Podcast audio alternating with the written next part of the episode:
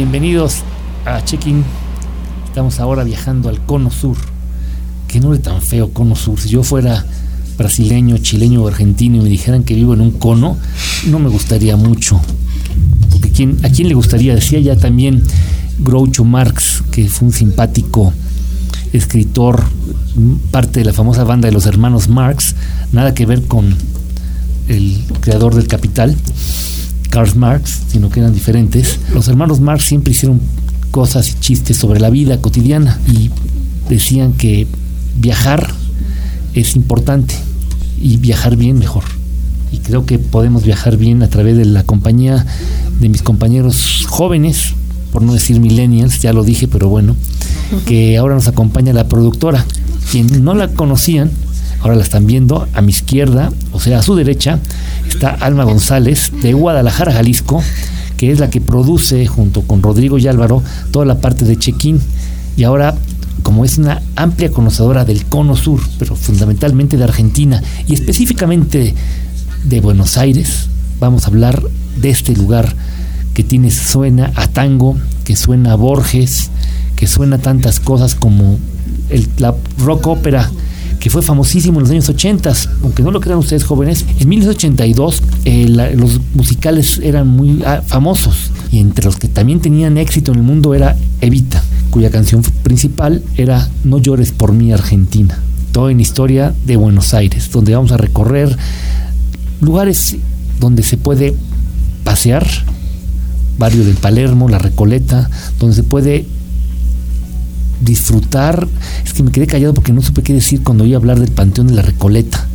Porque disfrutar un panteón como que no viene al caso, aunque ahora en México en el Día de Muertos se hace eso, pero... Aparte que no es de tu gusto. No es de mi gusto, aparte, tú sabes bien que los panteones son un poquito de lejos.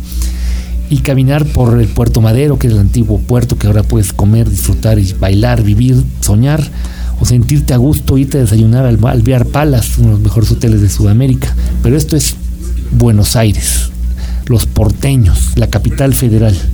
Conocidos como porteños, bueno, hola Ale, Itzel, Javi, Alma.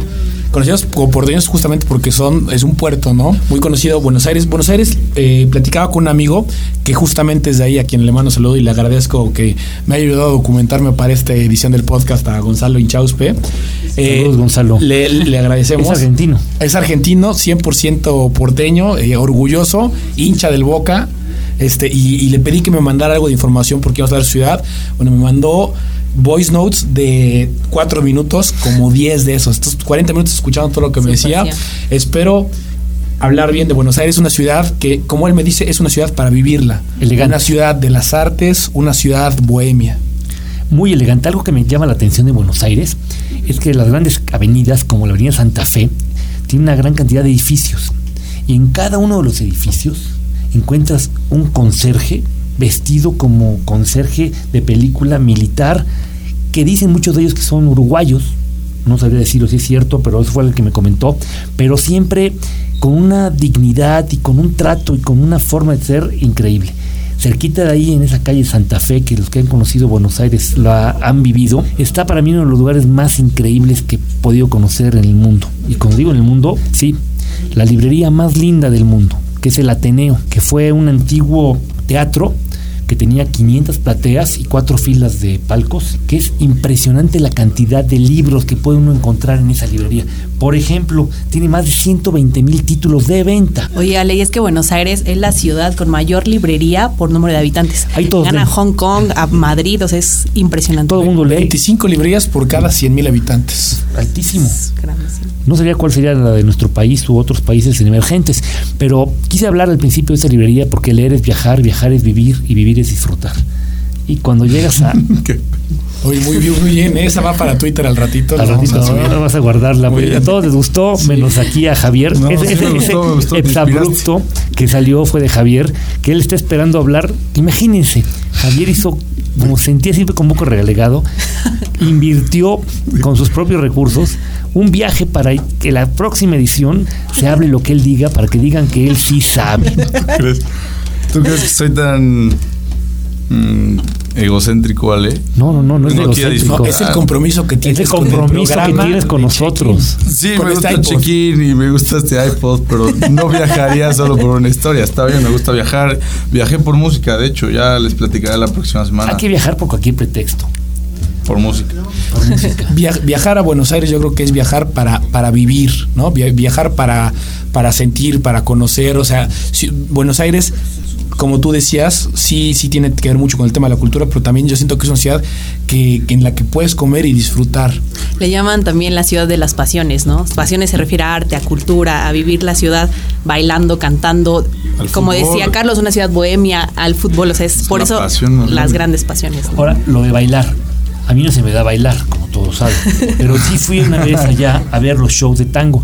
Que yo, en mi imaginario colectivo, hoy tenía, cuando fui a prensa a Buenos Aires, tenía 28 años. Todavía es una edad en la que estás muy joven y no te has dado cuenta. Creo que tiene los años Carlos, ¿no? Y estás Por ahí. Por ahí. Este, y lo que es abajo de eso son más jóvenes todavía. Y no se han dado cuenta tampoco. Y yo creía que la gente los viernes en la noche, es jueves, decían, ¿qué hacemos? Y aquí como decir, vamos a echarnos unos tacos. No, vamos a ver tango. Y me imaginaba a todos los porteños disfrutando del tango. Oh, sorpresa cuando llego al Casablanca, uno de los lugares más emblemáticos de tango que hay por allá, me encuentro con que está lleno de japoneses, de mexicanos. Es que, es De que, americanos. es que pensar que allá solo solamente bailan tango todos es como creer que aquí todos somos mariachis. Ese- eso, eso exactamente lo quería llegar. Tenemos siempre prejuicios y viajar te quita prejuicios. Y uno de ellos es creer que todo lo que vas a visitar es como te lo imaginas que es, o como te lo han dicho, te lo van a entender, los estereotipos. Y como dice Itzel, un estereotipo te acaba con un destino. Aunque los estereotipos están por algo. También. O sea, digo, dices, los chinos tragan perros. Los, los gringos son obesos. ¿Se acuerdan cuando empezamos estas las ediciones del podcast? Decíamos que somos perfiles totalmente diferentes. Entonces, Lo aquí. Javier está representando un perfil diferente. Bueno, pero los No estereotipos somos- están por algo y al- algunas veces, por lo general, son verdaderos. Por eso No, re- no. reitero que muy jóvenes, muy jóvenes, todo hablaba de ti. Ok, bueno, eh, aquí tenemos de invitada a Alma, nuestra productora, y ¿qué nos puedes contar, Alma, de tu viaje a Buenos Aires? ¿Cuántos, cuántos días fuiste? ¿Qué recorriste? ¿Qué, ¿Qué esperabas y qué te cambió el paradigma de lo que tú pensabas que ibas a esperar? Mm, Bueno, hola, antes que nada, después de 10 minutos, como la otra vez le pasó a Carlos. Es que si, es que si no rebates Es la palabra, no hablas. Eso pasa. Hay que levantar la mano. No, pues nada, en lugar de hablar de mi viaje o de mi experiencia en aquella ocasión, me gustaría como contarles un poquito de, de qué fue lo que más me gustó y, y como dice Javi, lo que me cambió la perspectiva. Yo pasé por Buenos Aires, digamos, estuve ahí aproximadamente 7, 8 días. Digo, pasé Más que porque... el promedio, Alma, porque normalmente la gente va dos Cuatro. noches, tres noches. Sí, eso he escuchado. Bueno, yo digo, pasé por ahí porque en realidad nuestro destino final era Santiago de Chile por una boda, pero nos encantó haber llegado a Buenos Aires y haber este, pasado o haber tenido ahí ocho días para disfrutar. Caminamos mucho, es una ciudad muy caminable, nos dimos cuenta de eso. Y es una ciudad que, como por ahí lo suelen repetir, ¿no? Es como una ciudad muy, muy linda. Los, los edificios y las calles tienen, tienen unas vistas padrísimas Mucho para, esplendor, ¿no? sí, Dicen, para disfrutarla caminando. Alma, ¿no se dice como parte en Europa? Se dice que es la ciudad Más europea. americana más europea, que tiene mayor sensibilidad. A lo mejor Nueva Orleans, en la Luisiana, Estados Unidos, puede tener Montreal alguna partecita, Montreal. Pero Buenos Aires tiene Sí, ese aire. ritmo italiano, español, cosmopolita, Sí, diferente. Es muy linda, es muy linda. Y hablando precisamente sobre eso, me tocó conocer, digamos, caminando y con toda calma algunos de los barrios de la ciudad. Y recuerdo mucho, por ejemplo, el barrio de el barrio de San Telmo, que es en el donde hay este caminito y que puedes ir viendo los distintos personajes de las historietas, que está ahí Mafalda en su banquita para que puedas llegar y tomarte la foto. Famosísima Mafalda. Así es. Y muy es, actual, ¿eh? Es muy actual. Sí. Tú lees una tría cómica que antes la leíamos los niños de los años 70, que era cuando estaba en su pleno esplendor, en la zona del Excelsior. El periódico Excelsior tenía una edición a colores que era la mejor del país y en la parte de atrás venía Mafalda. parecía, pareciera que lo acaba de decir, ¿no, Le? Sí, exactamente. Yo tengo, y tengo un tío que siempre compraba los libritos y cuando tuve la oportunidad de estar en Buenos Aires, compré el libro de todo Mafalda, que lo recomiendo mucho, ¿eh? porque no solo es Mafalda, sino también ponen cosas de Quino diferentes. Sí, eh, de hecho hay muchos turistas que van ahí y están buscando la casa de Mafalda, ¿no? Porque hay una dirección. Tristemente, la casa no existe, bueno, esa dirección no existe, pero sí hacen en el barrio de San Telmo la ubicación de dónde estaría esta casa. Y mucha gente se toma la foto en, en la banquita donde está ella sentada, ¿no? Y bueno, otro de los barrios, el barrio de Palermo, que fue de hecho donde nosotros nos hospedamos, padrísimo, es un lugar que suele decirse que hay dos Palermos, el Palermo Hollywood y el Palermo Soho. En el Palermo Hollywood, o suele llamarle así porque hay algunas productoras de Cine. tanto de cine como De tele televisión. Y en el Palermo Soho, lo que hay es como una zona más bohemia, como decías tú, Carlos, donde De hay restaurantes. muchísimos restaurancitos, Hipsterona. cafés, Espectáculos. galerías de arte, Como la algunas Condesa aquí. tiendas. Así es, Bueno, como en la el Condesa. DF. Tiene como ese sabor y entonces es un lugar que se disfruta mucho para estar, para sentarte a tomar algo.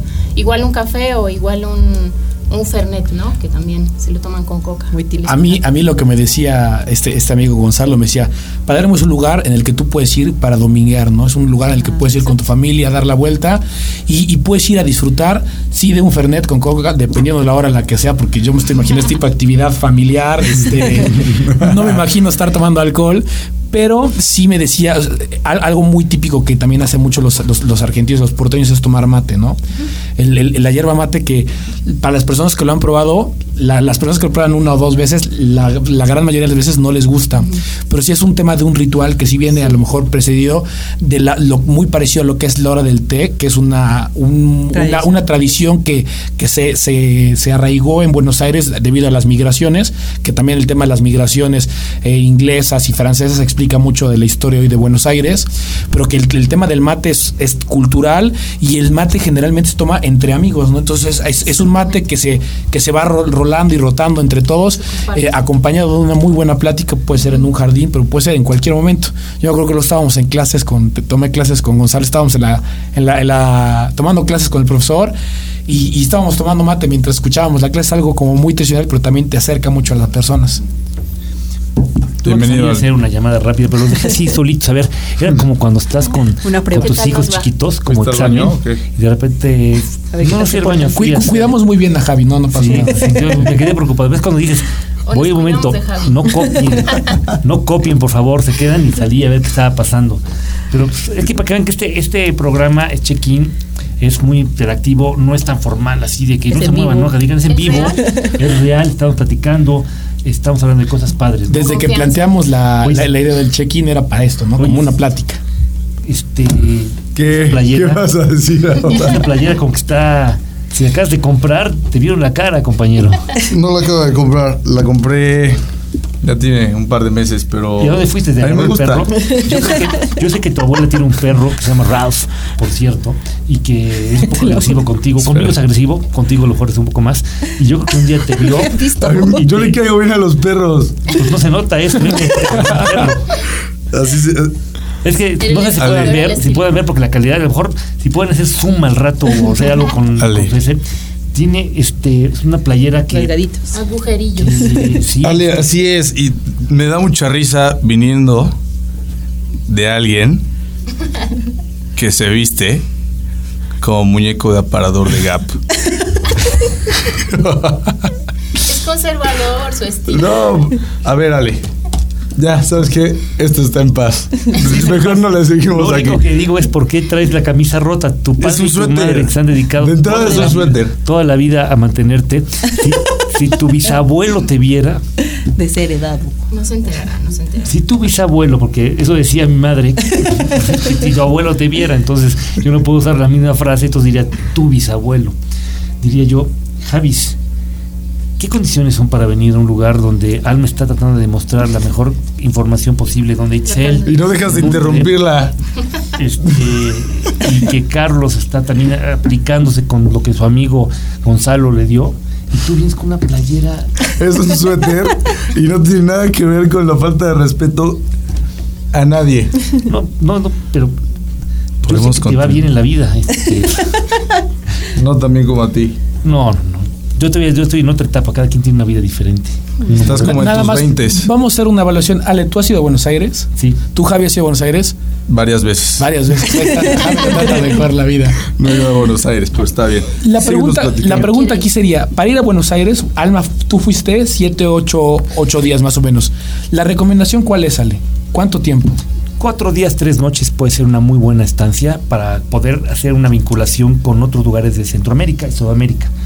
Yo lo que quería es volar México-Buenos Aires directo, o ya sea con escala en Santiago de Chile, llegar a Buenos Aires tres noches, de ahí hacer un viaje al sur, a Bariloche, O Calafate también, ¿no? o Calafate. Mira, yo creo que sería diferente. Ahorita que acabas de decir, Javis, mira, tu interrupción fue buena porque me hizo pensar que sería diferente el viaje. cortando. Sería volar México-Santiago, quedarte Tres días. de dos noches en Santiago, de ahí tomar un eh, avión hasta Puerto Montt y hacer el cruce de lagos chilenos, donde vas a utilizar diferentes tipos de transporte, autobús, lanchas, barcos, y durante una noche casi a la mitad del camino llegarás después de 48 horas a Bariloche. Ahí en Bariloche, si es verano cuando vas, vas a tener actividades más recreativas, si es invierno vas a poder esquiar, disfrutar este lugar que es una pequeña Suiza. No sé si estoy haciendo las cosas mal, pero yo lo veo de esa manera. Tiene un chocolate delicioso. Ahí puedes comer chocolates para llevar o para tomar ahí, muy rico con agua con, o con leche. Y de ahí puedes hacer un viaje hacia Buenos Aires y de Buenos Aires volar ya sea otra vez a Santiago de Chile para regresar a México. Si tienes más tiempo, la- lo aconsejado es bajar hasta el Calafate para ver el famoso Glaciares. glaciar Perito Moreno, ahí con dos noches, o también desde Buenos Aires volar a Iguazú y conocer las famosas faz de Iguazú o cataratas de Iguazú. Mi recomendación es que se pueden quedar del lado argentino, pero sí vayan al lado brasileño para verlas. Es curioso, hay una lucha entre todo, como son vecinos. Yo cuando fui me decían, yo me hospedé del lado brasileño. Y los brasileños decían, sí, es el mejor lado. Y los argentinos, no, es que las cataratas bonitas están de nuestro lado. Se ven Sí, bien claro. para allá, pero lo bonito está de nuestro lado. Entonces es una situación curiosa. Cuando vayan a Iguazú, que no es el tema exactamente de hoy, pero ya que lo dijiste, este, Javi. Yo no mencioné Iguazú, pero No, que que, que dijera más cosas. es, algo importante considerar, tal vez. Que ya está allá, hay que ir a muchos lugares, vale la Claro. pena. La gente igual y a veces se le puede ir que las estaciones están invertidas, ¿no? Eso es muy importante. Cuando estamos aquí en verano, ahí es invierno y al revés. Sí, no, para nosotros es impensable una Navidad con calor, ¿no? No, Impensable tener una Navidad y estar haciendo un asado, prepararte unos choripanes y comer Imagínate empanadas. disfrazarse de Santa Claus. Ya te o de. Rey. Mago. El, el Santa Claus en Argentina usa shorts. Sí, No, pero si tú, yo los he visto en fotografías. ¿Creen en los Reyes Magos allá? Sí, también. Tú no.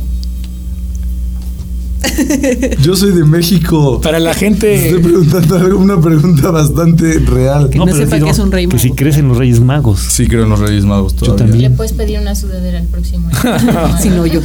Sí, no, yo- Muchas gracias. Para la gente- Probablemente lo haga. para la gente que bueno va- va- quiere ir a Buenos Aires, que tengan en cuenta también si ese dato de- del, del tema que están invertidas las estaciones horarias y también la distancia. Es muy O sea, volar hasta Buenos Aires equivale, Europa, ¿no? equivale, es un poco más largo que los vuelos a Europa. En cuanto a tiempo, sí son 12 horas, como nos contaba Ale, con, pueden ser 12 horas con escala en Lima. Y para los más aventureros, para gente más joven que se puede atrever, hay vuelos de desde 16 mil pesos, pero con tres escalas. Y te tardas a 25 horas. Yo he conocido amigos que se, Sí se echaron, se, se- se le 25 echaron horas. 25 horas con tres escalas, esa escala en Bogotá, en Lima y en Salta, al norte de Argentina. Pero te ahorras, o sea, te estamos hablando de que es un, costo de boleto de 16 mil, 15 mil pesos y un vuelo con escalas puede ser de 20 a 27 mil pesos. La verdad Sí, está es muy completa la información porque también a veces no nos importa a tomar una escala más si te vas a ahorrar una parte proporcional del viaje. Si el ahorro viene siendo 100 dólares, por ejemplo, que son 2 mil pesos o menos, yo siempre digo a las personas, Bien. a ver, un tip. ¿Cuántos días van a estar? No, que 10 días. ¿Y cuánto equivale eso? A 200 pesos por día de diferencia. Y te vas a echar mucho tiempo viajando y vas a llegar Lo cansado. Esos 200 pesos te los vas a gastar a lo mejor en comprar tres refrescos, comprar unas papas, comprar algo. A veces queremos ahorrar en lo principal y, y cuando llegas allá te lo gastas en cosas que se te va el dinero como agua. Claro. Entonces, cuando hagan un viaje, eso a todo el mundo, si van, por ejemplo, de México a Europa, mi, siempre yo aconsejo, analicen bien. A veces irte por Estados Unidos te puedes ahorrar 100 dólares. Y esos 100 dólares, seguramente, si los prorrateas entre todo el viaje, realmente Es lo mismo. es, lo, poco. Si vas 30 días y lo prorrateas son 3 dólares, son 60 pesos o menos diarios que te vas a tener una incomodidad porque pasar vía Estados Unidos hay que hacer fila, quitarte los Tienes zapatos, pasar migración. pasar migración, hacer escala y llegas tiempo. un poquito más Y cansado. con el riesgo de perder el vuelo de conexión, ¿no? Sí, luego pasa eso, ¿no? Le llegas tan cansado que el primer día se te va o estás viendo las cosas, pero luego ni te acuerdas bien porque estás en tu... Y ojo, si van a ir, por ejemplo, es que te- ese programa es para dar tips también de otras cosas, es hablar de Buenos Sí, Aires. el, el tema hoy es Buenos Aires, pero es un tema de es un viajes. tema de viajes. Por ejemplo, y me acuerdo porque tú me hecho esa pregunta, Alma, Sí. de que tenías una persona cercana que tenía que volar con cambio de línea aérea en Los Ángeles. Imagínense, si ya con misma línea aérea en el aeropuerto de Los Ángeles es Es un complicada la conexión, entonces tú vas a volar a lo mejor con Aeroméxico, México, Los Ángeles, pasas migración y si es otra línea aérea tienes que sacar tus maletas y hacer un cambio muy complicado. Hasta de terminal, de porque ter- vienes hay como ocho terminales en LA. Y de ahí volar a lo mejor con una tercera línea diferente. Y me decía, ¿cómo le puede ser? Hay alguien que se dedique a cuidar a la gente, porque mucha gente viaja continuamente, pero otras nunca han viajado. ¿Cuál es la mejor manera de pedirte que te ayuden? Asistencia. Muy sencillo, pides una silla de ruedas. Así es. Ya, el que te Y lleve, ya, el que te guíe. te recogen en la puerta del avión, te llevan a todos lados, pasas primero que nadie y no te pierdes. Es tamañoso. Sí, a, Vas a la- a próxima la voy a hacer. Sí Lo aplicó. Sí, sí, lo aplicó. Y que sí, oye, ¿por qué estás? No, pues, ¿sabes qué? No puedo caminar distancias largas, este, me sofoco, tengo el problema Cualquier rodilla, pretexto sirve, ¿o qué? Cualquier cosa. No, no pretexto, cualquier situación. Si este de verdad se no te complica, si sabes que se te Una va a familia de complicar, cinco ¿no? personas se cierra. el problema en la rodilla. Nos dio un calambre. No, sobre todo era su uno, primera vez que uno. viajaba y era una persona, se ya?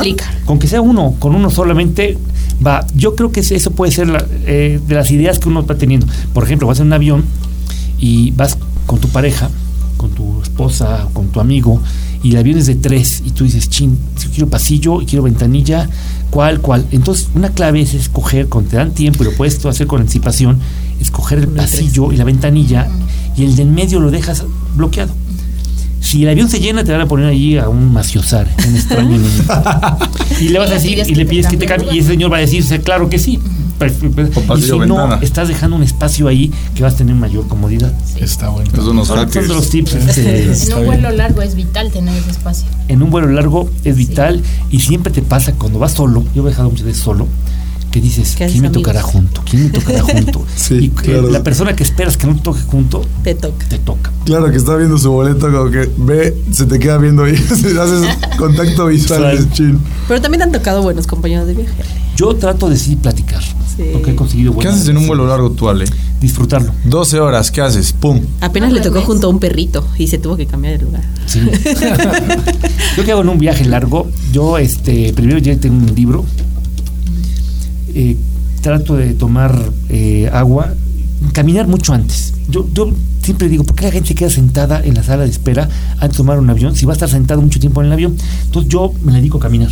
Caminar, caminar, voy, veo, analizo, veo las salas, veo quién está abordando, quién está subiendo. Las familias.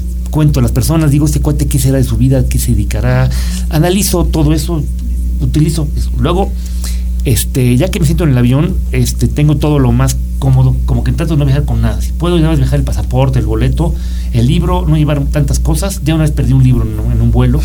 Lo dejaste ahí, Lo en 1990, que Pero- volé a San Antonio con Mexicana de Aviación, dejé un libro. El- ya pero si, si olvidaras un libro y vas a Buenos Aires, fácilmente lo puedes Lo reponer. puedes reponer, es el lugar. Además, tienes que ir a comprar un libro a Buenos Sí. Aires. Obligadamente. Que además me encontré en Buenos Aires una vez en la calle esa de, de Santa Fe, una librería del Fondo de Cultura Económica de México. Qué padre. Y solo por eso me metí.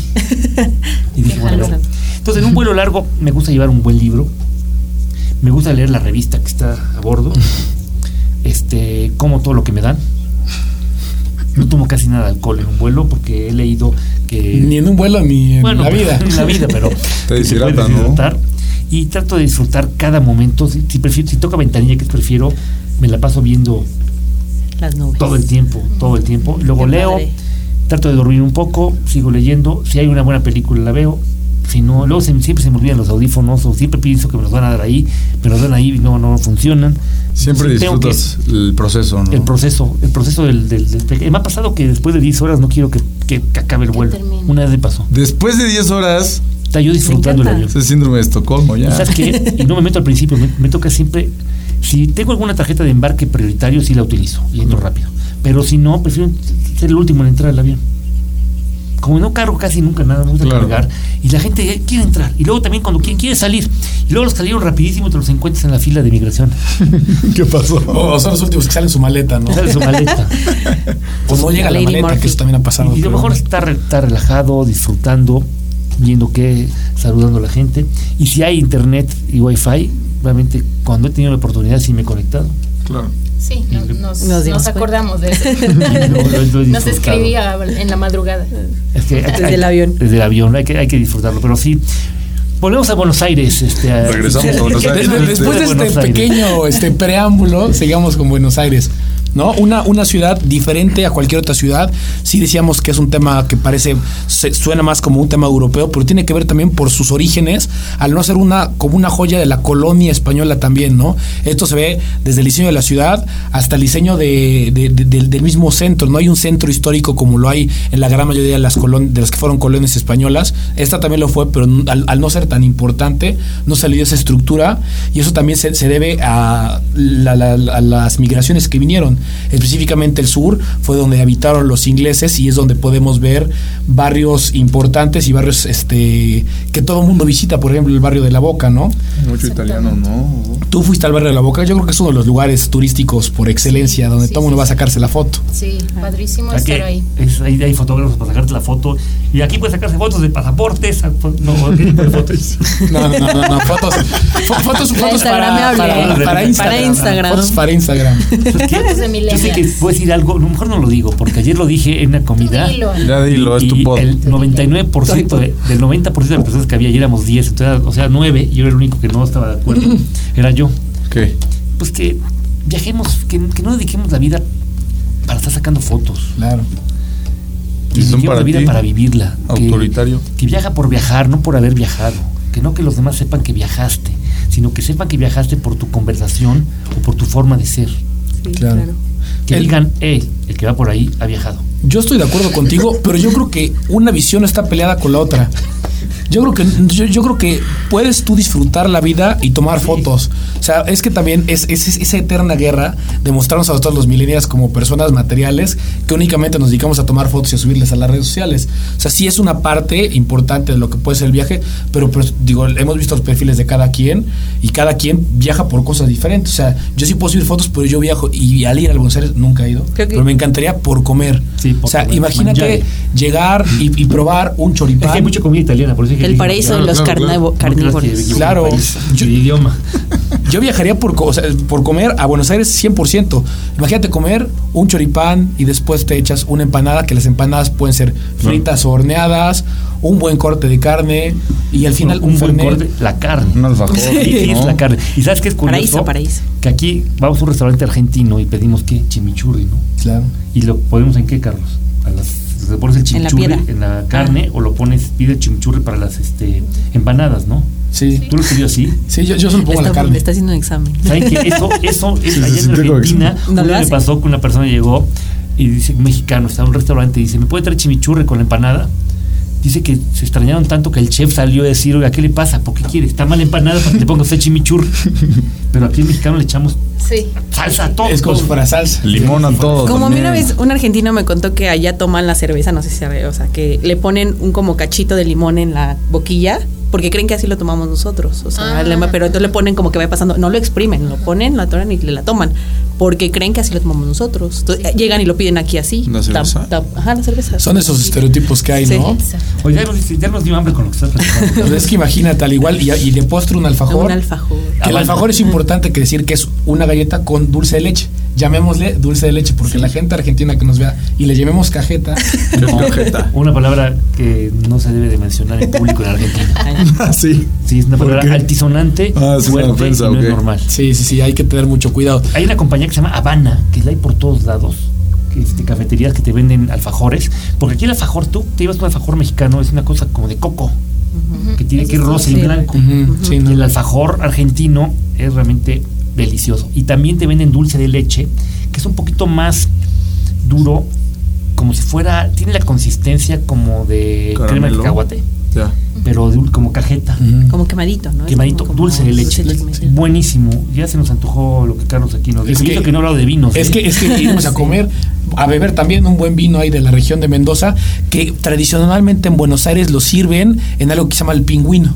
En un pingüino que es una jarrita en forma de pingüino en algunos de los lugares más tradicionales te lo podrán servir o puedes pedir tu vino vino en pingüino y este Hasta o, o en serio sí sí o puedes comer pizza no las pizzas en Buenos Ah, Aires sí. Deliciosa. Por la influencia italiana, ¿no? Sí, sí. Sí, Hay una pizzería la muy famosa, italiana. ¿no? Hay, hay una calle que es la calle Corrientes, que es la calle también famosa, que es la calle donde está la mayor parte de los teatros, en donde se combina teatros con pizza. Y la recomendación, la que me decía Gonzalo, es tú ve y pide nada más un pedazo de pizza y ve, ve cambiando diferentes lugares, porque la pizza te la pueden dar en barra. Entonces tú llevas una barra como si fueras a pedir una cerveza, pero pides una pizza y pruebas un sabor y pruebas otra y otra y otra y hasta que te llenes. ¿Sabías que la calle más ancha del mundo está en Buenos Aires? La 9 de julio. La 9 de julio, que tiene en el costado dos calles. Cuenta esa calle grande que es 9 de julio y luego en los costados una que se llama Cerrito, O sea, laterales, pues. laterales. Ajá. Que debo decirte que estás equivocado. Porque a partir de 2006 ya fue superado por el eje monumental de Brasilia. es la fama únicamente de ser la calle más grande del mundo. Ya no lo es. Es que es como los edificios como el Empire State, Sí. que era el edificio más grande del mundo y llegaron las Petronas, llegaron todas las demás. Cambió, cambió con el Burj Tengo que regresar, ¿eh? Tengo que regresar a Buenos Aires, porque pero lo siguen diciendo, ¿eh? Que es la calle la ancha más grande del mundo. Es la fama. Que en medio se corona con el obelisco. ¿Tú fuiste, Alma? Sí, pasé por ahí, pasé por ahí y nos platicaron que es uno de los sitios de fundación, que tiene dos sitios de fundación, la Plaza de Mayo y también el obelisco. Y como tú por ahí habías comentado, es un sitio que tiene reservado el acceso solamente para los argentinos. Sí, muy pocas veces. Realmente no es un tema turístico, no se puede subir, pero debe- eh, creo que una vez al año es cuando se permite que personas de Buenos Aires puedan subir al obelisco. Este obelisco es 67 metros, construido en tiempo récord en 60 días nada más. Entonces, pues bueno, ir a Buenos Aires también es hablar de fútbol. Ah, hablar- bueno, claro, es la ciudad más deportista en toda Latinoamérica. Tiene nada más en la primera división. eh, bueno, no, la ciudad en sí tiene 17 equipos de fútbol. Digo, en Puebla tenemos con esfuerzo dos. No, uno, uno. Estás, Ya no, estás- ya no estás está. Desactualizado. Y se ve que el fútbol no es lo tuyo, Javi. Teníamos. Cambia, teníamos, cambia de informativo. eh, Puedo continuar, por favor. 17 equipos de fútbol, 7 de los 30 de la primera división. Están en Buenos Es el Aires. único dato que tenía, no lo pude lo, lo- lo tuvo que ver en la Está libreta. la libreta llena de puros datos de Argentina. Pero a ver, ¿qué nos puedes decir tú, Alma y Ale, también de la parte de la Plaza de Mayo? Muy famoso en Buenos Aires. Bueno, la Plaza de Mayo lo que nosotros pudimos ver mientras estuvimos ahí es que es el punto de coincidencia y es el punto también donde las madres de la Plaza de Mayo solían reunirse durante el tiempo de la dictadura para solicitar que se llevara a cabo la búsqueda de sus hijos o de los desaparecidos en aquel momento y es algo que se siguió llevando, fue como una tradición y también pues una manera de guardar la memoria para aquellos desaparecidos. Ahí se encuentra la Casa Rosada, que es la casa de gobierno. Es donde se encuentra la sede del Poder Ejecutivo de la República Argentina. Y junto está también la, La catedral. Está también, Que es una catedral totalmente diferente a las catedrales Sí, que no te la nosotros conocemos. Son muy pequeñas, pueden parecer templos, un templo de acá. Aquí creo que el templo, hay templos en México que pueden significar más para nosotros que el- La de allá La parece catedral. el Partenón. Digo, lo, lo vamos a poner la imagen de cómo se ve la catedral de, de Argentina. Tú lo ves de afuera y no parecería la catedral. Sí. Oigan, pues hablamos mucho de cosas padrísimas, pero esto siempre el tiempo que nos quede libre, si es corto. posible, dedíquelo a check-in. Este, Escuchen las otras ediciones. es checar las otras ediciones. Vamos a, a terminar por el día de hoy. Próximamente tenemos un, un destino que lo dejamos de sorpresa hoy, pero que el líder del mismo será Javis que lo mandamos es profeso con gastos pagados por él mismo a conocer ese destino viene fresco así como si, si fuera si fuera este pescado ayer estaba nadando todavía este Javi el pescado. Es buen apodo. Está rarísimo ese apodo y esa referencia también estuvo rarísima. Pero, Pero les agradecemos gracias. mucho que, que sigan, denle like, compártelo con sus amigos. Check-in es un programa que hacemos para que disfruten lo mejor que hay, que es viajar, disfrutar y vivir. Saludos a todos. Bye. Adiós. Bye, Muchas adiós. gracias, Hasta gracias. Alma. Gracias, Alma. Vas a venir más seguido con nosotros, Alma. ¿no? Yo creo que sería bueno hacer un segundo episodio de, de Buenos Aires, porque se nos quedaron muchos puntos en el tiempo. Pues yo creo que podemos ser, después del que viene Javis, hacemos uno Una más de Buenos dos. Aires. ¿Qué te parece? Perfecto. Hay mucho que decir. Muchas gracias a todos. Saludos a todo el equipo. Bye. Adiós. Bye, bye. Hasta luego.